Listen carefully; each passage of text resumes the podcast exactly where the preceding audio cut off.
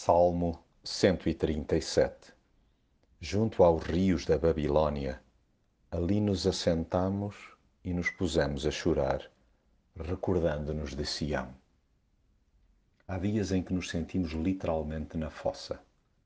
E quantas vezes aqueles se transformam em semanas intermináveis. Por mais que queiramos sair desse buraco, não vislumbramos forma de o fazer Sentamo-nos cabisbaixos, vertendo lágrimas sem parar.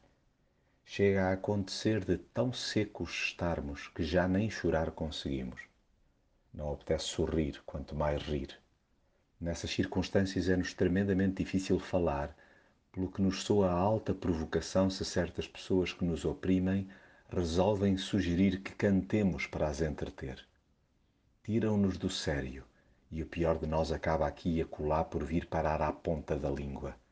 Fica difícil manter o equilíbrio quando nos azucrina o juízo a maioria do tempo e depois, num ápice e em jeito de gozo, nos apresentam uma lista de discos pedidos sobre a nossa fé.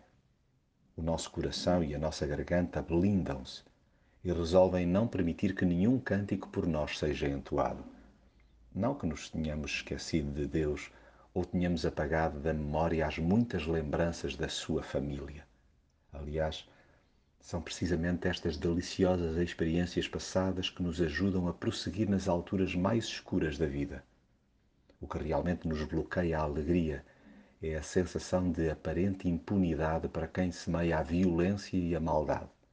Aí, no meio do calor da injustiça, até expressões imprecatórias nos parecem legítimas.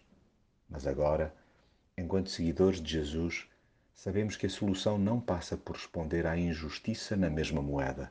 Assim, para manter a sanidade integral, há continuar a desabafar com Deus e a reagir ao mal com o bem.